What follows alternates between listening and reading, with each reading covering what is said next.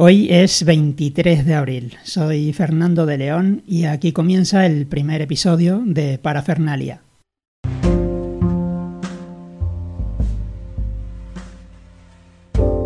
Parafernalia.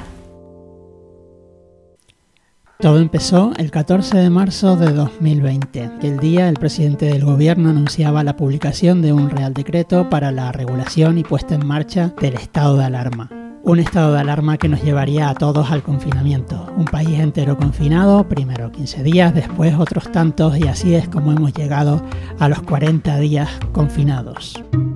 El gobierno aprobará, tal y como está previsto en la Constitución y tras escuchar a los expertos científicos, en los próximos días aprobaremos ampliar el estado de alarma en todo el territorio nacional por otros 15 días. En total, de conformidad con el artículo 116 de nuestra Constitución, que ya prevé la autorización del Congreso de los Diputados para poder continuar con el estado de alarma, el Consejo de Ministros del próximo martes acordará solicitar la ampliación de la declaración del estado de alarma hasta. Y aquí seguimos y seguiremos estando por lo menos 15 días más muchos días, muchas horas y así como de aquellas aguas, estos lodos, de tanto tiempo libre, toda esta parafernalia. Bienvenidos.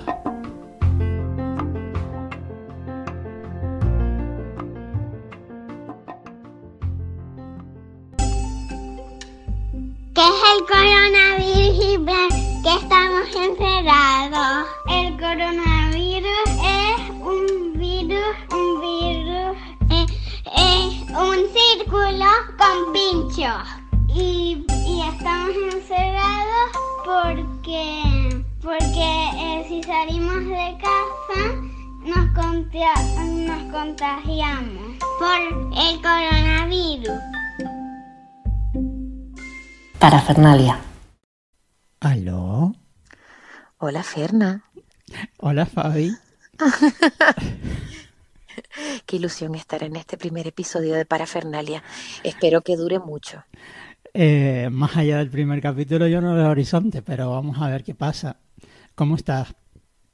Pues muy bien, muy bien. A mí no me gusta decir confinada. Esta mañana me dijeron confitada. Digo, ay, eso me gusta más, que a mí me encanta el azúcar. Y si no te gusta lo del confinamiento, ¿qué palabra le ponemos a esto?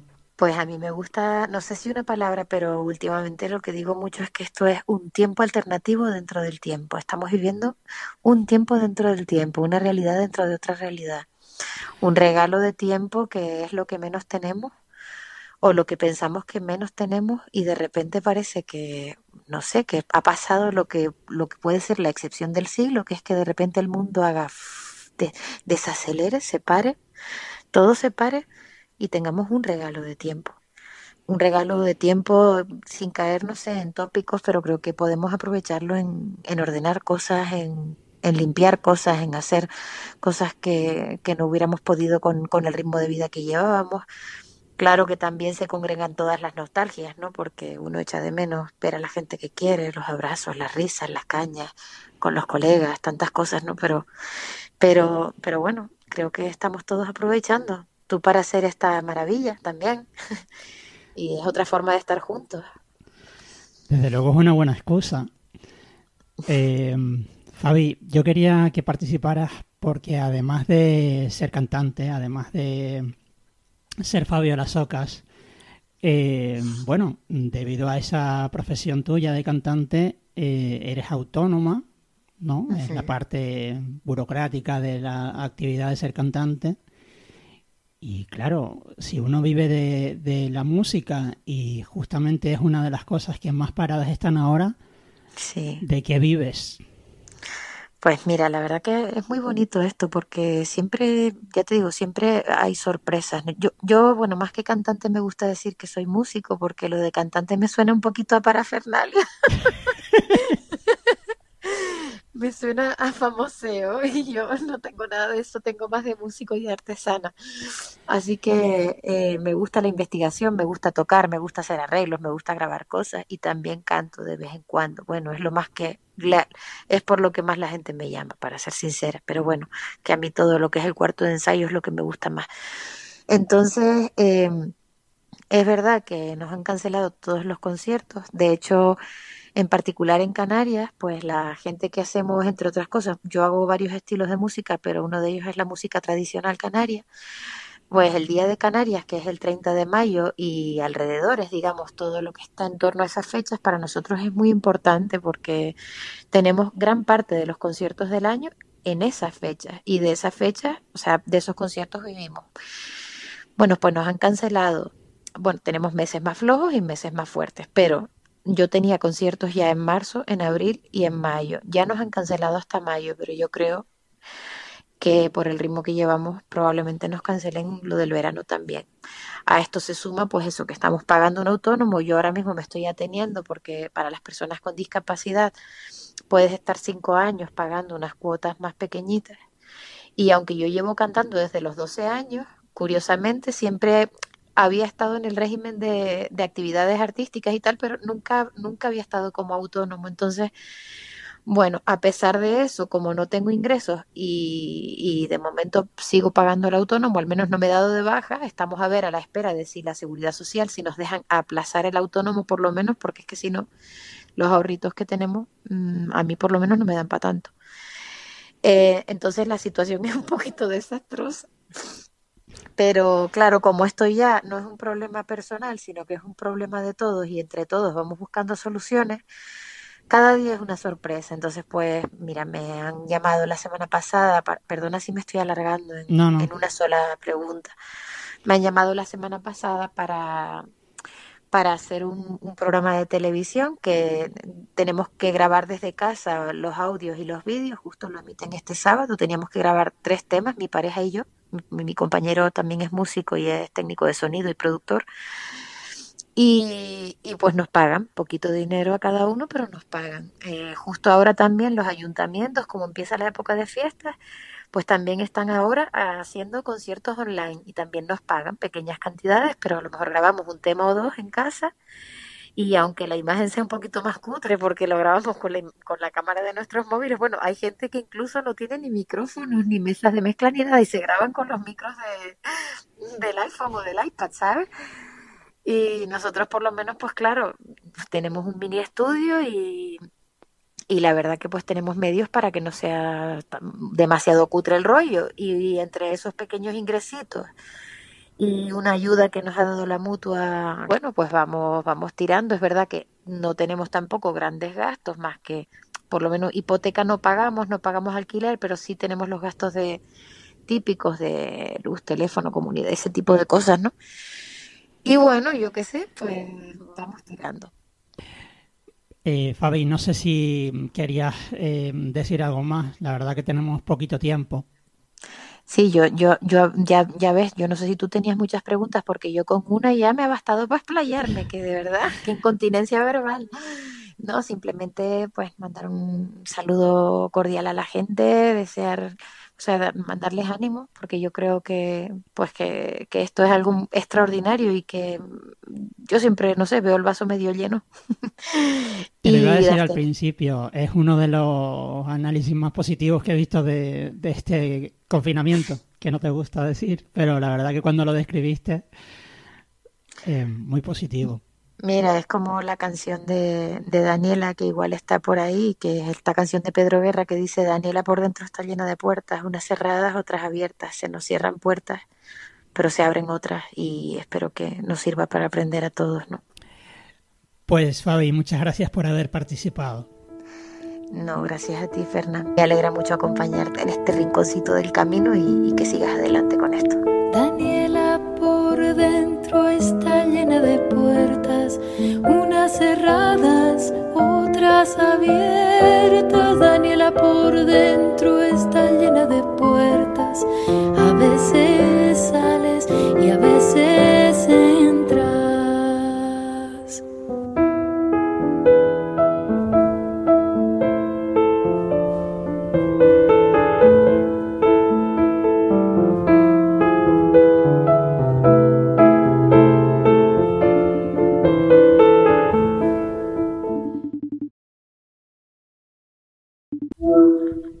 Buenas. Hola, Moisés. Hombre, Ferna. ¿Cómo estás, hombre? Pues nada, aquí estamos, en casa. La pregunta es obligatoria. ¿Cómo llevas el confinamiento? Pues, hombre, yo según lo que veo por ahí bastante bien, la verdad. La verdad que, bueno, no me estoy estresando tanto como veo alguna gente y no me puedo quejar, no me quejo.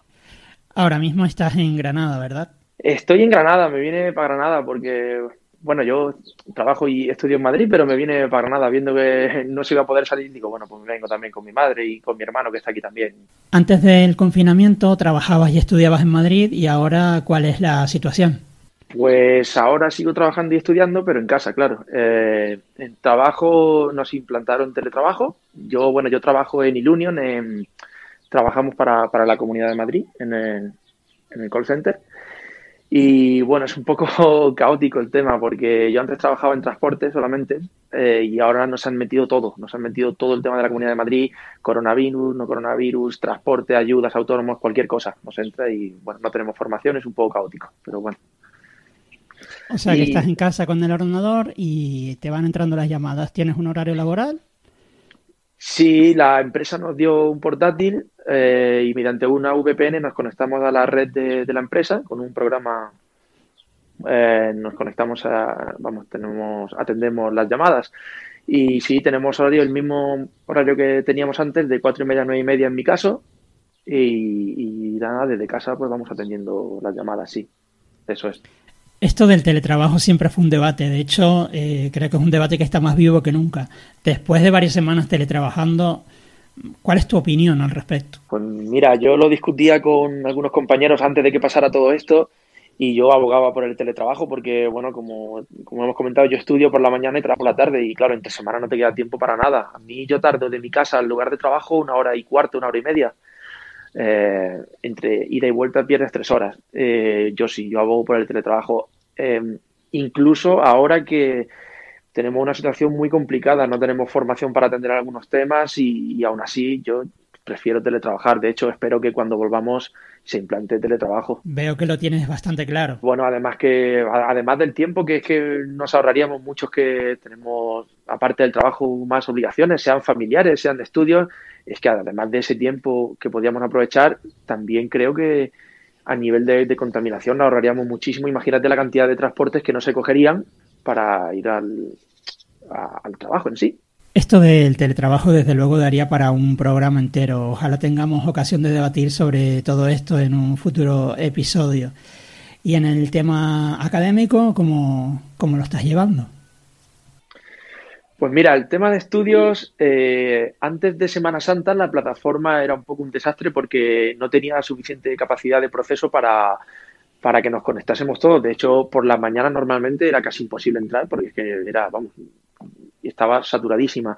Eh, la Semana Santa la cerraron para otorgarle más capacidad de, procesar y nada, y ahora parece que va mejor, pero claro, no, estamos, no estamos preparados para dar un curso online. Ten en cuenta que hay institutos que, que dan este curso online, pero aquí no están preparados y, hombre, se va solventando como se puede. Unos profesores lo hacen mejor que otros, esto es como todo.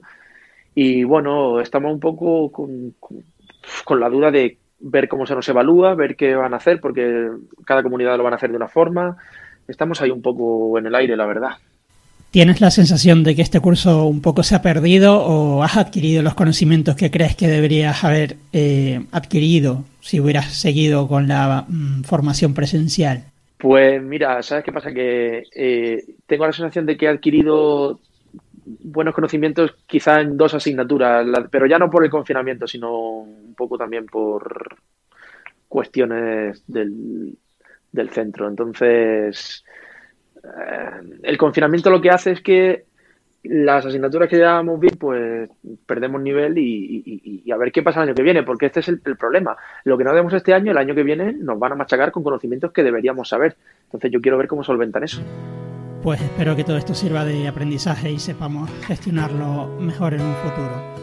Muchas gracias, Moisés, por haberme acompañado en este primer episodio. Nada, que tenga buen día y que felicidades por el programa. Voy a hacer una pared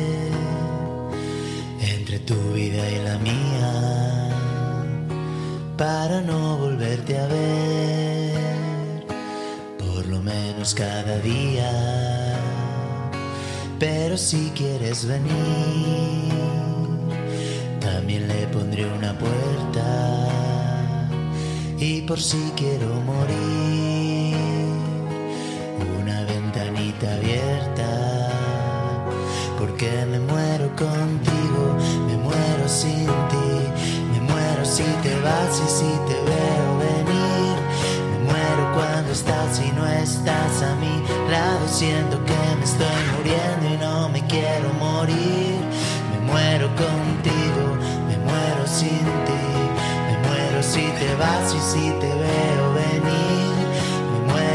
cuando estás y no estás a mi lado, siento que me estoy muriendo y no me quiero morir. Hola, Hola, Desi. ¿cómo estás? Pues aquí. ¿En casa? Bueno, Desi, eh, yo quería hablar un ratito contigo. Tú estás en otro país, estás viviendo todo esto del confinamiento desde Estados Unidos. Allí eres maestra. Sí, yo trabajo en una escuela de inmersión español eh, como maestra de educación especial y es mi primer año. Entonces, eh, he tenido como dos sensaciones. O sea, tuve la sensación en agosto de, empezar de nuevo, ¿no? Una nueva vida, un nuevo trabajo. Y ahora, desde que suspendieron la escuela y hay que trabajar desde casa, pues es como si estuviera empezando otra vez mi, mi, mi vida aquí, porque es todo otra vez de cero, eh, todo lo que ya tenía en mi cabeza ya no sirve. Bueno, cosas sí, pero otras no. Entonces es como volver otra vez a, a empezar de cero, tal cual. Claro, Entonces hay veces a- que... Es como empezar un nuevo trabajo porque no tiene nada que ver trabajar desde casa que, que hay en la escuela. Sobre todo en, en- tu trabajo porque, mm, por ejemplo, un telefonista, pues la diferencia no es mucha, pero eh, tiene que ser complicado, ¿no? Eh, desempeñar tu trabajo, eh, revisar el aprendizaje de los alumnos estando en casa. Sí, sobre todo porque tampoco al principio muy bien sabíamos lo que teníamos que hacer. O sea, cuando sucede una cosa así es nuevo tanto para los maestros como para la directiva de la escuela, como para los propios, o sea, el propio gobernador del estado, eh, los propios niños, los pro- eh, las familias. Entonces es nuevo para todos. O sea, yo- antes nunca tuvimos que hacer eh, ¿cómo se dice en español? Aprendizaje a distancia, entonces, o enseñanza a distancia. Entonces, eh, ha sido, un- o sea, diseñar todo de nuevo. Es verdad que haciendo conexión con lo que ya hacíamos en la escuela, pero eh, todo, porque claro, no es lo mismo eh, trabajar uno a uno en la escuela en directo que hacerlo desde casa. Entonces, ahí tienes que tener en cuenta las condiciones de los niños. No todos los niños tienen las mismas condiciones. Entonces tampoco puede ser, o sea, hay que ser justo. Entonces, bueno, Es muy entonces complicado. todavía a día de hoy es muy complicado. Todavía a día de hoy yo acabo de tener una reunión con, con los maestros. Estábamos hablando de la evaluación. ¿Cómo vamos a evaluar a los niños en esta nueva situación? Y como yo comenté, no todos los niños juegan, y pongo juegan entre comillas, en las mismas condiciones. No todos los niños tienen padres maravillosos que se sientan con ellos y les pueden ayudar. No todos los niños eh, tienen eh, padres que conocen o, o tienen conocimientos para ayudarlos. Hay padres que están trabajando también desde casa. Entonces, a, a la misma vez que el niño tiene que trabajar en casa, el padre también tiene que trabajar en su trabajo. Entonces, claro, esto es una situación, y te digo, no y luego hay padres que han perdido su trabajo. ¿Qué situación emocional están viviendo en casa? Entonces, hay muchas condiciones que, no, que hay que tener en cuenta a la hora de evaluar. Yo- O sea, sería injusto decir, no, es que este niño no hace, las- no hace lo que yo le mando. Bueno. Tienes un marrón por delante, tú y toda la comunidad educativa, Oh, que, sí. que veremos a ver cómo lo resuelven. Definitivamente. El tema del confinamiento, ¿cómo lo estás llevando? En Estados Unidos empezaron más tarde, ¿verdad?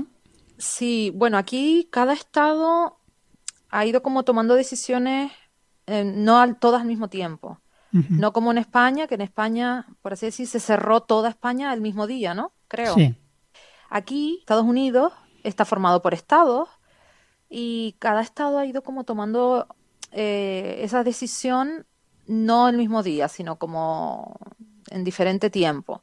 Minnesota, la eh, o sea, el, el gobernador de Minnesota, el 15 de marzo, me parece que fue un 15 o un 14, bueno, Sí. ese domingo, 14 o 15, ahí ya el gobernador salió y dijo que, que se suspendían las escuelas, pero en principio no tomaron la decisión como en España de cerrar todo, sino eh, se cerraron las escuelas y, los negocios como poco a poco, a medida que fueron pasando los días, es cuando empezaron a cerrarse. O sea, no, no fue todo de golpe. Y ya el jueves 19, me acuerdo porque además lo guardé ya ese jueves, lo, o sea, lo, anoté para no olvidarme, porque esto es algo histórico, el 19 de marzo empezó mi confinamiento y e, ese día empecé a trabajar desde casa. Y entonces un poco lo que, lo que he hecho es estar en casa todo el rato. He salido, tuve que volver a la escuela como a la semana siguiente a, a hacer una cosa y ya de resto en casa. Es verdad que Minnesota tiene pocos casos a día de hoy, porque yo todos los días lo miro. A día de hoy tiene 2.567 positivos y muertos hay 160 en total también. Entonces, bueno, eh, la idea es que, o sea, lo que dijo el gobernador fue que tenemos que quedarnos en casa, pero no es como en España. O sea, aquí la gente puede salir a, a tomar aire fresco, en plan puedes ir a correr, montar en bicicleta, caminar. Entonces, eso es algo como diferente a lo que está sucediendo en España. Entiendo. Pero estoy bien, ¿sabes? Porque veo la situación en España y, y, comparo con esto aquí y digo, wow, no es que no me debo ni, ni quejar, ¿vale? Pero yo como mi familia está en España, pues intento, he intentado como hacer lo mismo, o sea, quedarme en casa todo el rato y no salir y tomar las medidas que están. Has tomado como medidas adicionales viendo lo que tenemos en este lado del charco, ¿no? Básicamente, sí.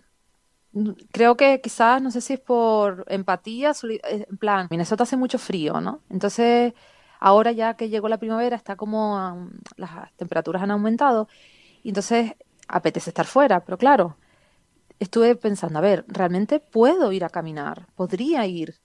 Pero después pensé, ostras, ¿qué sentido tiene este confinamiento si, si puedo ir a caminar cuando me dé la gana? Entonces, no es confinamiento.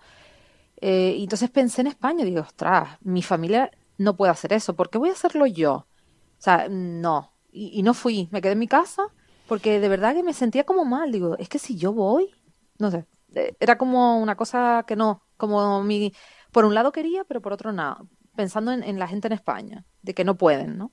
Entonces fue por eso. Bueno, de alguna manera la situación ahí, eh, en concreto en Minnesota, está más controlada. Aquí la gente, o sea, comenta que, que la situación aquí está como más controlada o va más, más despacio el contagio, porque aquí ya de, de, por sí hemos estado confinados, entre comillas, desde noviembre, desde que bajaron las temperaturas, llegó la nieve, nadie está fuera de sus casas. O sea, nosotros realmente... Claro, es un confinamiento involuntario o no premeditado.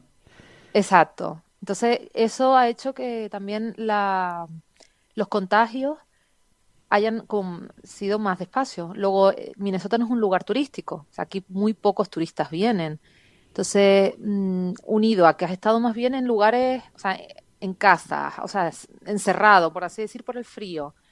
Luego, eh, culturalmente, aquí la gente no se da abrazos y besos así como en España, sino que hay como una cierta distancia. Aquí en España nos acercamos más cuando hablamos. Aquí la gente toma ya una cierta distancia antes del virus, ¿vale? Entonces, esas cosas quizás hayan ayudado a que no hayan habido tantos contagios o que la situación vaya más despacio. No sé, es algo que, que... Es algo que se va a estudiar cuando todo esto pase, porque también está el caso de Alemania, que también está siendo muy, mm, muy suave comparado con España y todas esas cosas que estás comentando, pues también mm. coinciden un poco, ¿no? Con el carácter de, de la gente nórdica y todo esto. Mm. Desi, ¿y este verano eh, tienes previsto venir? Pues ese era mi plan originalmente porque tengo mi billete de vuelta en junio, ya comprado, desde antes de que pasara todo esto. Entonces, en principio lo sigo manteniendo, no, no lo he cambiado de fecha ni nada, con la idea un poco de, de ver qué sucede.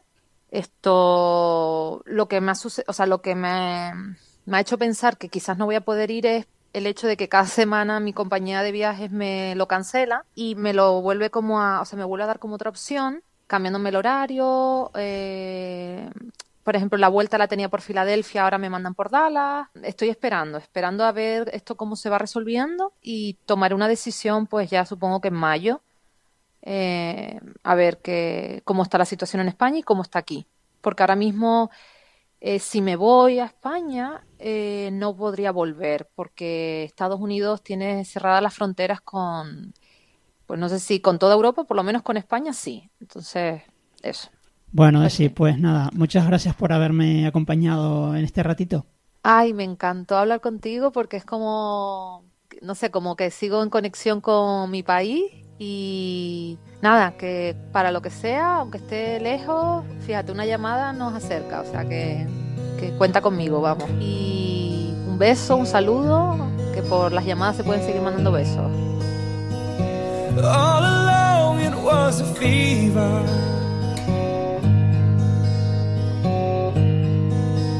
A cold sweat, hot headed believer. I threw my hands in the air, said, Show me something.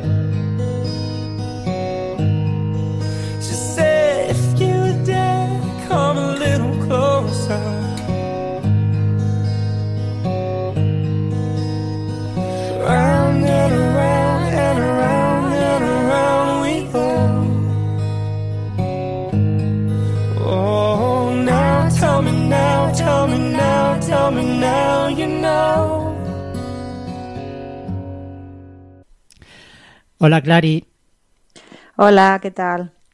pues aquí, confinado, ¿cómo lo llevas?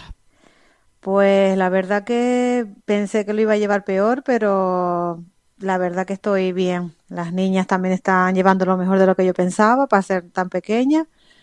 Y bien, porque como tampoco es que esté confinada del todo, porque tengo que salir a trabajar, pues por Porque eso lo tú llevo. trabajas en el hospital. Sí, Y bueno, ¿y cuál es tu, tu trabajo en el hospital? pues yo soy técnico de rayos y me dedico a hacer las radiografías a todos los pacientes que entren ahora con el tema del COVID y los que están ingresados ya también. Eh, una de las primeras cosas que se le hace a un paciente que viene con sospecha, en principio, de tener el COVID es una radiografía, ¿no? Sí, es lo principal para descartarlo. ¿Y cuál es la situación que estás viviendo ahora? ¿Cómo está el tema? Pues ahora mismo te puedo decir que mejor de lo que lo encontré hace 12 días, que estuve en casa con una libranza y lo dejé bastante mal y estábamos bastante saturados en el servicio, en general, en todo el hospital. Pero sí es verdad que después de los 12 días que cuando llegué eh, encontré la cosa muchísimo mejor. La UBI está más descongestionada, la UCI está solo hay dos pacientes y, y en general en el servicio se respira otro ambiente más positivo, aunque, aunque siempre estamos con la escasez de material, sobre todo de mascarillas. Eh, lo de la falta de material me contabas al principio del todo, cuando, no sé, hace como dos o tres semanas, era bastante crítico, ¿no? Sí, no, nos teníamos que inventar un poco lo que es el EPI, pero bueno, ya después la cosa mejoró y ahora volvemos un poco a escasear. Están como contadas por servicio y es como una lucha para que te den el material para poder hacer la, la radiografía. Nosotros en nuestro caso, claro. ¿Y has llegado en algún momento a, no sé, tener miedo de hacer el trabajo que tienes que hacer o... Uf, pues sí, la verdad que sí, porque te la juegas. A ver, mm, uno no quiere contagiarse. Al final puede ser que caigamos y si cae uno, caen todos, pero intentar evitarlo, pues, jolines, es lo mejor. Si encima tenemos el material necesario, pues no vas con ese miedo a hacer la placa, pero si encima te dan una mascarilla que está defectuosa, por ejemplo, en su caso que ya las retiraron, o no tenemos siquiera eh, lo básico, pues entras a hacer la placa como un poco a ver lo que me a ver con lo que me voy a encontrar y, y a ver si escapo, ¿sabes? Un poco así. Pero bueno, Bueno, siempre que haces las cosas bien, si las hacemos bien, no tienes ningún peligro de contagiarte. Entonces ahora la cosa está ya un poquito más calmada, ya hace un Sí. par de días que, bueno, una semana o más que doblegamos la curva, la cosa empieza a pintar eh, de otro color, sobre todo estamos en Canarias y aquí mm, está todo mucho más controlado. Ujú. Pues muchas gracias, Clary, por mm, haber participado y contarnos un poquito cómo está ahora la situación. Eh, y gracias sobre todo también por el trabajo que estás haciendo, estando en primera línea, pues está el país entero eh, agradecido, ¿no? ¿Te llegan esos aplausos? ¿Tú recibes Sí. eso como una muestra de agradecimiento al trabajo que estás haciendo? Me emociono cada vez que lo veo. Con eso te lo digo todo. Lo que pasa es que es nuestro trabajo. Vamos a ver. El otro día salió la televisión hablando de que sí tenemos que aplaudir a todos porque hagan su trabajo. Es un poco así, pero en realidad es nuestro trabajo. El que piense lo contrario, pues haberse dedicado a otra cosa, pero es que ese es nuestro trabajo. Y agradecida, por supuesto.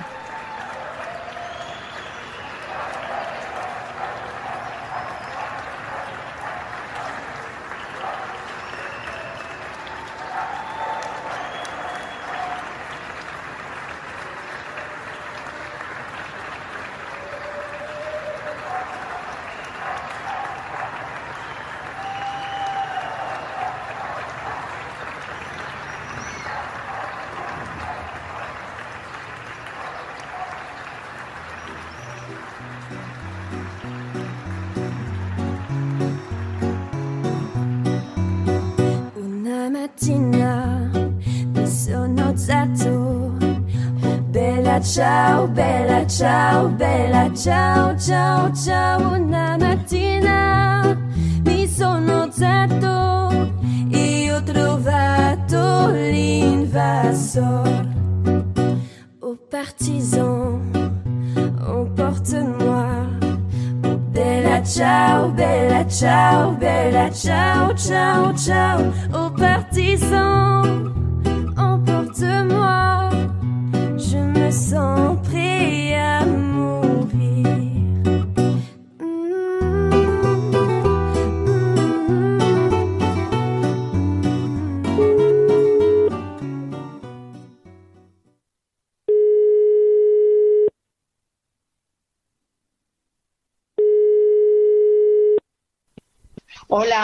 Hola, Maru.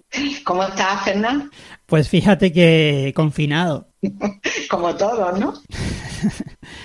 Maro, yo no quería perder la oportunidad de poder hablar un ratito contigo desde la perspectiva de tu profesión como psicóloga de todo esto del confinamiento. Tú estás trabajando, ¿no? Sí, la, eh, te puedo dar mi perspectiva como persona humana y mi perspectiva como psicóloga, porque, bueno, como sabes, eh, soy psicóloga en la ONCE, entonces estamos trabajando eh, desde los servicios sociales, estamos trabajando mm, por teléfono y por la plataforma de teleconferencias, de Zoom, atendiendo a todos los afiliados que podamos llegar.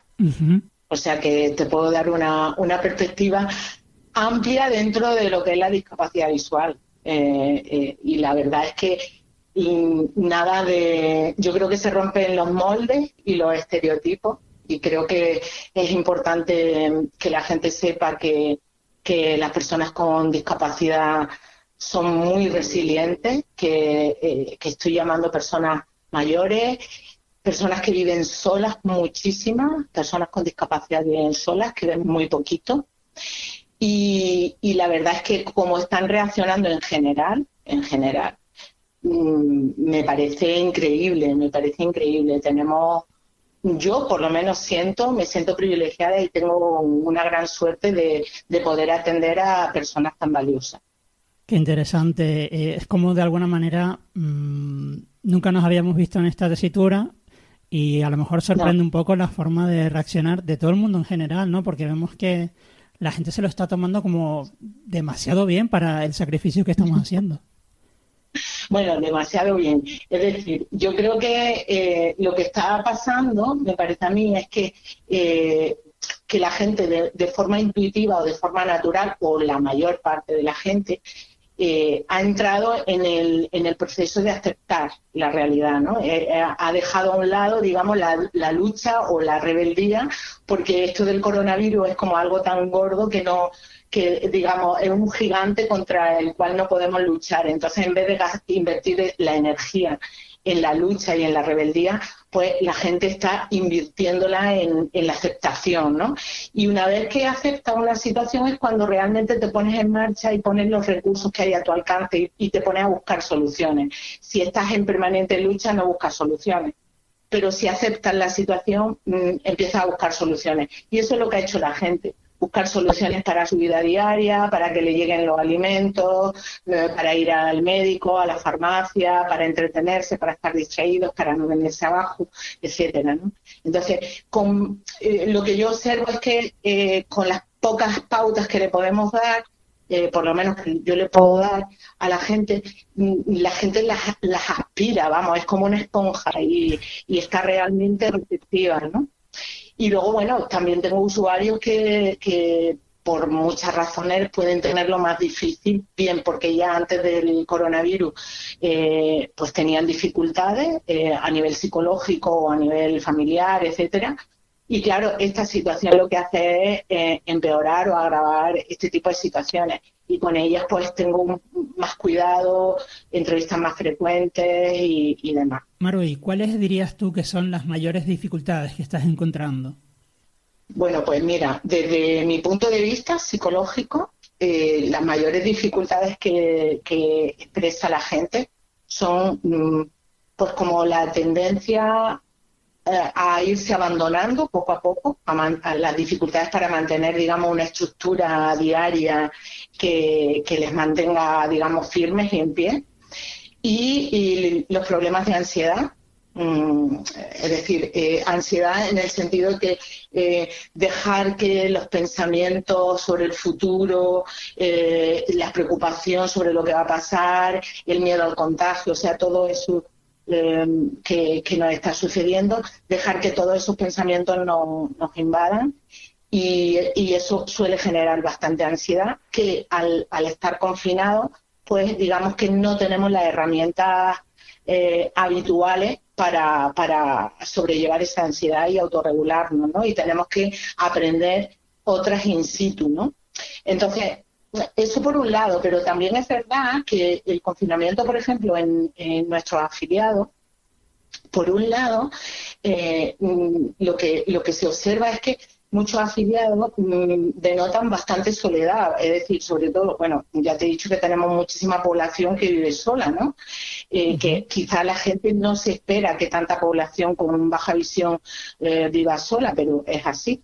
Entonces, mm, lo primero es la soledad, pero luego también el- observo que, que para, para una persona con discapacidad visual, su casa eh, suele ser un entorno muy seguro, es como la burbuja eh, de bienestar que se ha creado, porque realmente la persona con baja visión, donde más dificultades eh, suele tener es en la calle, el acceder a los sitios, el tolerar a la gente, la incomprensión social, etcétera, ¿no? Entonces, este periodo de confinamiento para muchos de ellos es como decir, bueno, estoy descansando un poco, ¿no? De todo, de todo es- esos los peligros de la calle y también el, rechazo social, ¿no? Que aprovecho aquí para, para ponerlo en evidencia, que todavía existe, ¿no? Y la gente a lo mejor no lo, en- no lo entiende.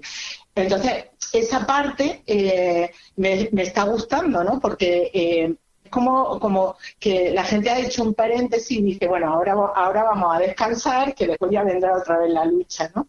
Y, y esa parte me gusta. Y luego también me gusta mucho el ver cómo, cómo la gente soluciona problemas. O sea, eh, una de las preocupaciones mayores que, que tienen las personas con, baja visión es acceder al supermercado, etcétera, ¿no? Y muchos de ellos no tienen una red de apoyo mm, apropiada, ¿no?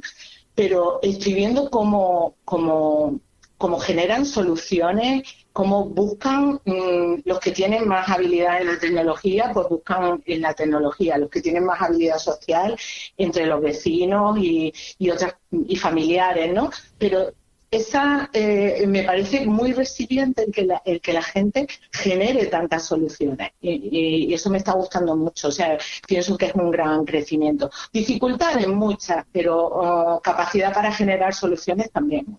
Muy bien. Maru, para ir terminando, ¿algún consejo para lo que queda de confinamiento o para quizás cuando todo esto acabe? Bueno, mira, cuando nos abran la puerta y nos digan podéis salir y continuar con vuestra vida, tenemos que pensar que cuando llegue ese momento tenemos que estar preparados para ello, ¿no? Entonces, mm, teniendo eso en mente, teniendo en mente que eh, tenemos que estar bien cuando estemos fuera, pues para eso este tiempo nos tiene que servir de preparación para estar bien cuando estemos fuera, ¿no? Entonces, eh, el autocuidado sería, digamos, la palabra clave que todo el mundo tiene que tener en la, en la cabeza y el autocuidado implica el mantenimiento de unas pautas físicas eh, mínimas de, de, ejercicio físico, de alimentación, de ciclo de sueño-vigilia, mantenerlo.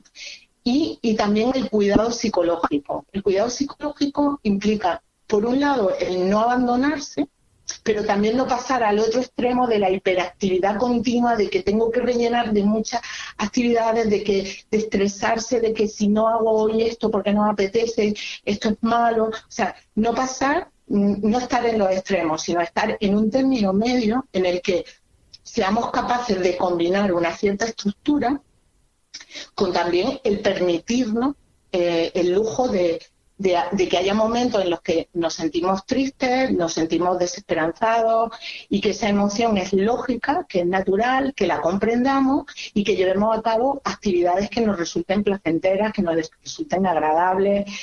Y también yo creo que dentro del autocuidado muy importante es, eh, por un lado, tener un lenguaje hacia nosotros mismos de, de amabilidad, es decir, no no criticarnos en exceso, no juzgarnos porque hoy no has hecho esto, porque hoy no has hecho esto te ha salido mal, es decir, ser amables con nosotros mismos tal y como lo seríamos con un, con un mejor amigo. Y, y por otro, mmm, dar gracias, es decir, todos los días yo le he propuesto a varias personas que todos los días por la noche hagan como una especie de diario de gratitud, ¿no? Y en ese diario de gratitud no solamente eh, decir, pues no estoy contagiado, no estoy enfermo y tal, sino vigilar todas las pequeñas cosas que han sucedido en el, en el día a día, una llamada de teléfono, una ducha calentita, eh, un olor agradable, es decir, todas esas cosas que tenemos que agradecer porque podemos vivirlas, porque podemos mm, compartirlas incluso con otros y porque podemos sentirlas. Eso, eso implica estar en el momento presente y valorar cada día, aunque, aunque nos parezca que es simplemente un pasar del tiempo, pero no lo es. Es un día completo de nuestra vida. O sea, no es un tiempo que pasa esperando otra cosa, es un día completo de nuestra vida, algo muy, muy valioso que hay que cuidar mucho. Entonces, solamente cuidaros mucho y, y veréis que pronto estaremos fuera. Pues mira, Maru, mientras te escuchaba le mandaba un mensaje a mi amiga María preguntándole precisamente por el diario de gratitud, que sé que ella también lo está haciendo. A ver qué me contesta. En fin, Maru, muchas gracias por haberme acompañado en este primer episodio. Eh, muchas gracias a ti por haberme llamado. Estoy muy contenta de hablar contigo, Fernando. Gracias a la vida que me ha dado tanto me ha dado el sonido y el abecedario con él las palabras que pienso y declaro. Madre amigo hermano y luz alumbrando la ruta del alma del que estoy amando. Pues hay días que los llevo mejor y hay días que los llevo peor. El primer día escribí, por ejemplo, dos páginas. Y hoy, por ejemplo, he escrito una y media. Y ayer me costó un huevo y apenas casi escribí una. Y no lo llevo mal porque es verdad que a veces me, me siento bien cuando termino de escribir. Me siento, me siento bien noche. Hoy, por ejemplo, mi gratitud ha ido dirigida a los sábados. Y explicando el por qué, de repente me, he puesto hablando de los sábados de cuando era pequeña. Y aunque tuviera que ir a, a competir de natación por la mañana o por la tarde, era un día de descanso. Y muchas veces durante toda mi infancia significó que me quedaba en casa de mi abuela Angelita a dormir en casa de la madre de mi madre, que me encantaba. Y allí es donde aprendí, allí es donde cociné por primera vez. Mi abuela me enseñó a pochar cebolla porque me fascinaba la cebolla frita, pochada. Me encantaba. Bueno, me gusta, me sigue gustando. Me enseñó a hacer bechamel. Y, y aprendí solo por, porque me encantaba. Y mi abuela cuando me iba a quedar ahí a dormir, que prácticamente eran casi todas las semanas, siempre me preguntaba antes que qué quería cenar. Y, y mis cenas de los sábados eran cebolla pochada, bechamel, morcilla de Burgos con arroz, con cebolla, alitas de pollo fritas con limón. Y eso es, es mi diario de gratitud de hoy.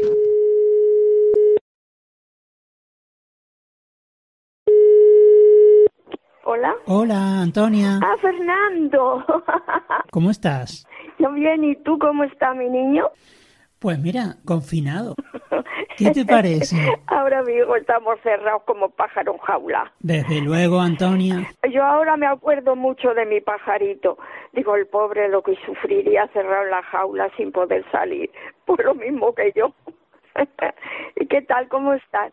Bien, en casa, sobrellevándolo. Bueno. ¿Tú el confinamiento lo estás llevando bien? Sí, bueno, pero lo, yo no lo llevo mal. Yo me entretengo con cosas. Bueno, claro, las mujeres somos distintas. Yo frego, hoy he fregado todo el piso y estoy más bien cansada porque yo ya soy muy mayor. Y Bueno, bueno, tan mayor. 86 nada más, Nada más. nada más, sí. Mira, ¿y cómo llevas el tema de la compra, de la comida y eso? ¿Estás pudiendo mm, abastecerte? Pues sí, salgo con el carro y compro pues para ocho días. Por ejemplo, mira, mm, la fruta no me quedaba, pero me quedaba una pera, una manzana, tenía un bote de melocotón, pues lo estoy picando todo eso y hago una macedonia para hoy, para mañana. Ya tengo postre para dos o tres días y así hago- para mí sola, pues yo como muy poco, pues sí me apaño, sí. La leche y el agua y eso me lo traen, sí y, y la farmacia también me la traen, pero vamos, también puedo ir yo. Lo que pasa es que, como dicen que no, los mayores no debemos salir a la calle, pues digo, bueno, pues, pues sale. Claro, cuanto menos salgamos, mejor. Claro, claro. El portero de aquí de la finca también me hace recados también. Ah, qué bueno, eso está muy bien. Sí, sí, también. Si le digo, mira, Carlos, me hace falta esto, él me lo trae. Bueno, por ejemplo, si me hacen falta habichuelas, pues a mí me gustan las habichuelas planas y él me las trae redondas, pero bueno, pues oye, tampoco hay que andar con exquisiteces ahora. No, en época de cuarentena todo viene bien. Claro, pues eso es, y oye, tampoco no va a pasar nada, habichuelas son. Y, y, y, y bueno, pues la basura, por ejemplo, le digo, mira Carlos, te pongo en el ascensor el saquito de la basura, y sí, sí, sí, y ya sabes que sí, me dice, pues, pues yo se lo pongo en el ascensor y él da el botón, eh, eh, baja el ascensor con, con la bolsa de la basura y él me la tira. O sea que sí que me apaño, sí. Qué bueno. Antonia, ¿y cómo gestionas el tiempo? ¿Encuentras actividades para entretenerte? Sí me entretengo porque mira, tengo uno- un balcón grande, largo, y tengo 33 o 34 geranios. Madre mía. Y siempre hay que quitarlos alguna hojita, siempre hay que, eh, en fin, los- les pongo ajos para que no se los coman los bichos. y los ajos los ajos crecen, las hojas de los ajos. Bueno, pues se las corto, vuelven a crecer y así estamos. Pues sí que parece entretenido, ¿sí? Luego, entre tanto, me salen algunas tomateras, porque como compro la tierra ya hecha compost, Ajá. pues ahí vienen semillas de, de, de lo que hacen los compost, que, que tiran todo al montón para que todo eso se, se fermente. Y, y luego me salen a mí, ahora creo que me ha salido un papayero. Anda, qué que sorpresa. tengo- tiene que venir alguien que lo entienda porque yo no lo sé, no, no me he criado en el campo, no sé lo que, pero yo me parece a mí que es un papayero. Vaya, pues estás entretenida, ¿eh? Sí me entretengo, sí. Y entre tanto y tanto, a las 8 de la tarde, una hora menos en Canarias, salimos a aplaudir. 7 salgo a dar los aplausos. Saludo a la gente de frente, pues no los veo, pero yo sé que están porque los oigo y les saludo así con la mano diciéndole hola, hola. Y bueno, pues los bomberos ponen la sirena, los bomberos se arman unas candaleras. Y bueno, pues ya te digo, está muy divertido, el, el, lo del aplauso está muy divertido, me gusta mucho a mí salir. Y ya casi se nos ha ido el día. Sí, sí, sí, sí, ya te digo. En fin, sí tengo, me entretengo, me entretengo. Me llama alguna de las compañeras de taller, de los talleres, y, así andamos. Y, y vosotros, los jóvenes hijos, sin poder salir, pues mira, nosotros con esto de la tecnología estamos entretenidos, pero Antonia, yo tengo que decir que la verdad eh, te veo muy activa, veo que haces más cosas que yo en un día. Hay un refrán que dice que más hace el que quiere que el que puede. Y qué verdad es, porque si tú quieres, puedes. Pero si puedes y no quieres, es como si nada. Pues fíjate, yo no veo nada y me echo una mascarilla para, para ir al supermercado. Anda, no me digas, ¿y cómo lo has hecho? Pues mira, con, con tela, yo tengo telas de cuando cosía y, y la, la, he puesto eh, tres veces, o sea, tres telas, ¿no? Uh -huh. Y la he hecho unos pliegues para recogerlo así al lado de, de, la, de las orejas y les he puesto una gomilla para que se ajusten por detrás de la oreja. Uh -huh. Y aquí para que no se quede el, la parte de los ojos hueca para que no entre por ahí los virus, pues le, le pasa un, un hilo así fruncido, no sé si tú sabes lo que es eso, pero que se ajustan a la cara divinamente. Pues mira qué bien. Sí, sí. Las puntadas pues no serán muy ortodoxas porque como no veo por dónde meto la aguja ni por dónde la saco, pues las puntadas estarán feas, pero como, oye, como yo no las veo, me da igual. Oye, pues qué apañada. Dime. Que te desenvuelves muy bien, que eres muy apañada. Sí, sí, sí, sí, sí, lo soy, sí. Me lo dicen todos, me, me lo dice la gente porque les, les, explico, digo, pues mira, he hecho esto, lo otro. Y me dicen, hay que ver, qué, qué organizada. Sí. Y así es mi vida, un día, otro día y otro día. Hablar con ustedes, que me gusta muchísimo, que yo soy muy, hablo mucho, yo hablo mucho y como no tengo con quién hablar, cuando, cuando cojo a alguien, le doy la paliza. Ay, Antonia, eres increíble. Sí. A mí también me gusta mucho hablar contigo. Fernando, cuánto me alegro de oírte. ¿Sabes lo que veo, Antonia? Que estás igual de contenta que al principio del confinamiento. Sí, sí, sí, contenta.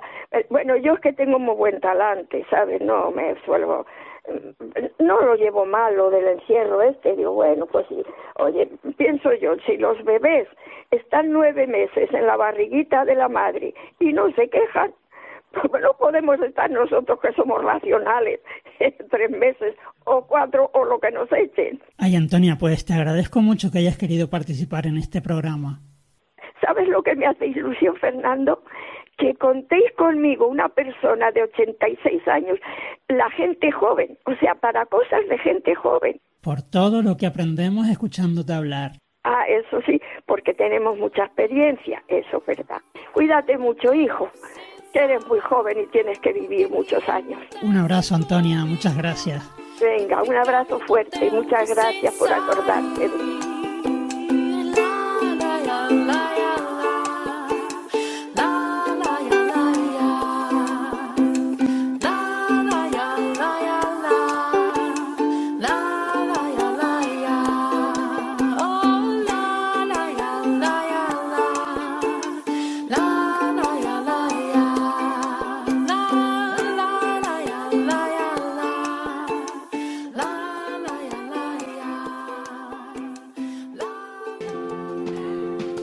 Bueno, pues ya solo me queda darles las gracias por haber escuchado este primer episodio de Parafernalia hasta el final. Saben que pueden suscribirse en cualquiera de las plataformas donde estén escuchando este podcast y que en www.parafernalia.fr tienen los enlaces al resto de plataformas, así como un medio de contacto por si quieren dejar algún comentario o sugerencia, o incluso proponer un tema para un futuro episodio de Parafernalia. Muchas gracias también a todas las personas que han participado en este primer programa.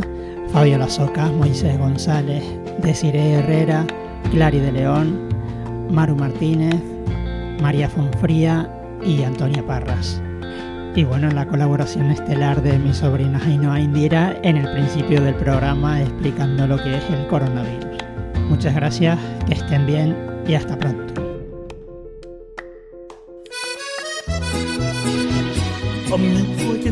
Estás a salvo. No salgas a las calles como idiota. Ya ves que lo del virus no es un juego. Si no mira los casos de Europa. Amigo, voy a darte un buen consejo. Si quieres evitar las consecuencias, recuerda tu familia está en tus manos. No salgas a las calles sin cuidados, que ya con tus acciones los afectas. Mátalas a todas las bacterias de tus manos. También mantente un poco distanciado y evita los saludos con las manos. Mátalas gel, con mascarillas, no los falles, que no hay una bacteria en este mundo que pueda resistirse a esos detalles. Mátalas y por favor no salgas a las calles. Cuida de tu salud y de los tuyos y que no se propague, no nos falles. Parafernalia.